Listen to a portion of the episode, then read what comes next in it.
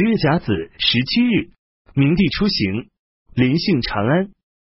十一月甲申初七，派使者用钟劳以一株一阳为祭生，祭祀萧何和霍光。明帝经过他们的墓地时，在车上手按横木，俯身致敬。明帝又从长安前往河东郡。十一月癸卯二十六日，返回京城皇宫。十二月，虎羌校尉窦林因欺骗主上及贪赃枉法之罪，下狱处死。窦林是窦融堂兄之子。当时的窦氏家族有一个公，两个侯，三个公主和四个二千石官。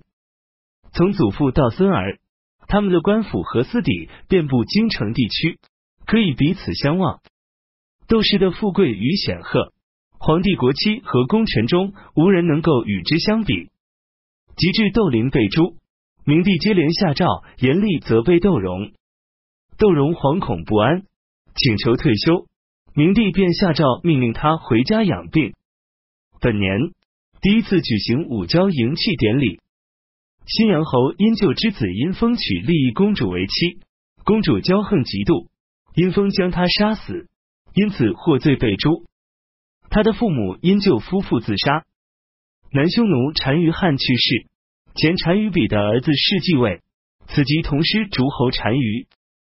三年庚申，公元六十年春季二月甲寅初九，将太尉赵熙、司徒里免职。二月丙辰十一日，任命左平邑郭丹为司徒。二月己未十四日，任命南阳太守于延为太尉。二月甲子十九日，将贵人马氏立为皇后，皇子刘立为太子。马皇后是马援的女儿，光武帝时被选入太子宫。她能够侍奉顺承英皇后，和同辈友好相处，礼数周全，上下和睦。于是特别受到宠幸，及至明帝即位，便将他立为贵人。当初他的一母姐姐的女儿贾氏也被选入太子宫，生下儿子刘。明帝因马氏没有儿子，便命他抱养刘，对他说：“人不一定非得亲自生儿子，只担心爱心不够，养护不周罢了。”于是马氏全心全意的抚育刘。操劳辛苦胜过亲母对待亲子，刘也天性孝顺，于是母慈子爱，两人始终亲密无间。马氏常因明帝子嗣不多，向明帝推荐左右的美女，唯恐做的不周全。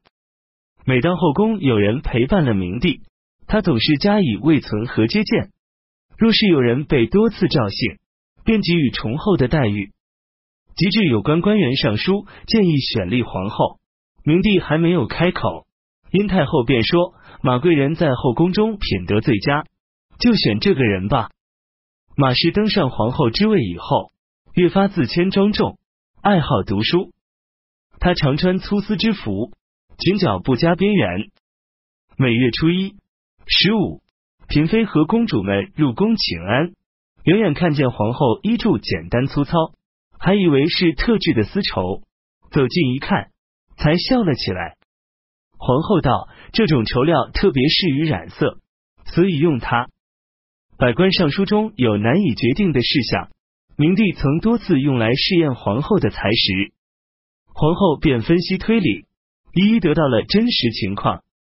然而她从不为家人私情干预政事，明帝因此对她既宠爱又敬重，始终不衰。明帝怀念创立东汉中兴大业的功臣，于是，在南宫云台画上二十八位将领的肖像。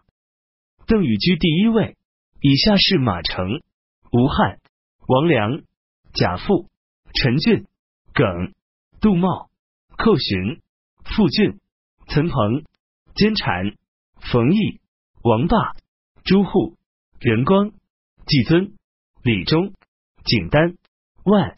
盖言、丕荣、姚期、刘直、耿纯、曾公、马武、刘龙，又增补王常、李通、窦融、卓茂，共计三十二人。因为马援是皇后之父，所以唯独他不在其内。夏季四月辛酉十七日，将皇子刘建封为千城王，刘宪封为广平王。六月丁卯二十四日，天船星座北方出现一星，明帝大兴土木，兴建北宫。当时正逢天旱，尚书仆射会稽人种离异来到皇宫门前，摘去官帽。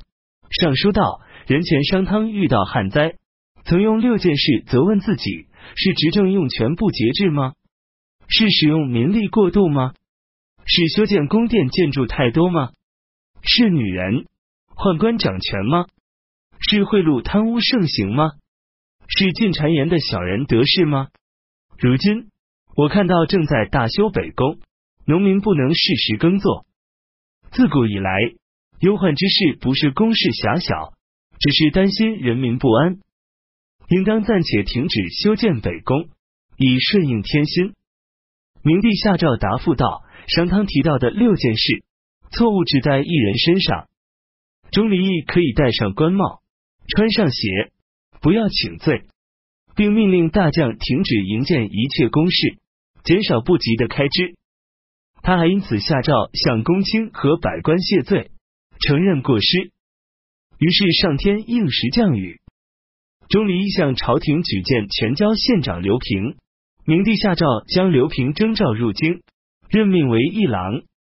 刘平在全椒主持政务时施惠于民，当地百姓中有人增报资产以多纳赋税。有人自减年龄来主动服役。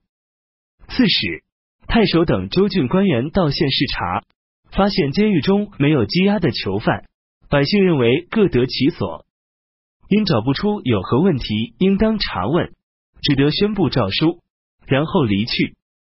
明帝性情狭隘而苛察，好用耳目窥探群臣的隐私，认为这就是英明。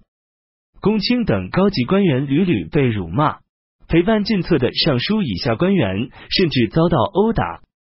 明帝曾因是对郎官耀松发火，用手杖责打耀松，耀松逃跑，躲到床下。明帝十分愤怒，厉声喊道：“郎官出来！”耀松便说：“天子穆穆，诸侯惶惶，哪有皇上动手打狼？”明帝这才将他放过。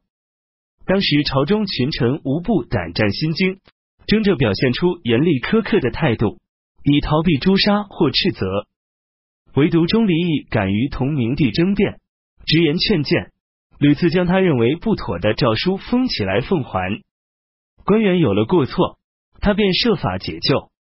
适逢天象接连出现怪异，钟离义上书道：“陛下尊敬畏惧鬼神，怜悯体恤百姓。”然而却出现气候失调、寒暑不合时令的现象，其过错在于百官不能推广皇恩和尽道职守，而以苛刻作为时尚；群臣之间没有相亲的心愿，官民之间没有协调的感情，以致影响违逆了祥和之气，招致天灾。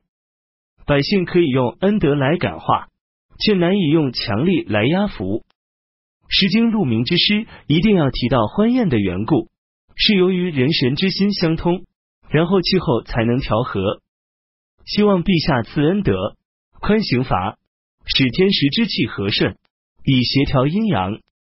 明帝虽未采纳钟离义的建议，但知道他是出于至诚之心，因而始终爱护和厚待他。秋季八月戊辰二十五日，明帝下诏，依照谶文，将太乐观改称为太宇。人生会一物出现日时，明帝下诏：从前楚庄王因本国无灾而生怕上天遗忘了自己，以致生出警戒恐惧之心。鲁哀公昏庸乱政，但因无可挽救，上天也没有降下灾异进行谴责。如今出现了日食，表示我们或许还可以救药。各部门主管官员要努力尽心于职责，以助我完成天子的重任。冬季十月甲子二十二日，明帝随同皇太后临幸张陵县。荆州刺史郭贺政绩优异，明帝赐给他三公穿用的礼服，上面绣有黑白相间的斧形花纹和黑青相间的双脊形花纹，并赐给他悬有七条玉串的礼冠。闵国鹤在巡行所部时，除去车前的帘帐，让百姓观瞻仪容服饰，以表彰他的德性。十月戊辰，明帝一行从张陵返回京城。本年，京城洛阳及七个郡和封国发生水灾，沙车国王贤用武力强占了于田、大渊、龟塞等三王国，派沙车将领镇守。于田人杀死了刹车守将君德，拥立本族首领休木霸为王。于是贤率领西域各国数万兵众攻打于田，却被休木霸大败。贤脱身逃回到本国。休木霸进军包围刹车，身中流箭而死。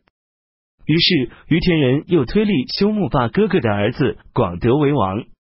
广德便派弟弟人去攻打贤。广德的父亲先前被扣在刹车，至此贤便送还广德之父，并将自己的女儿嫁给他做妻子，同于田建立了和亲关系。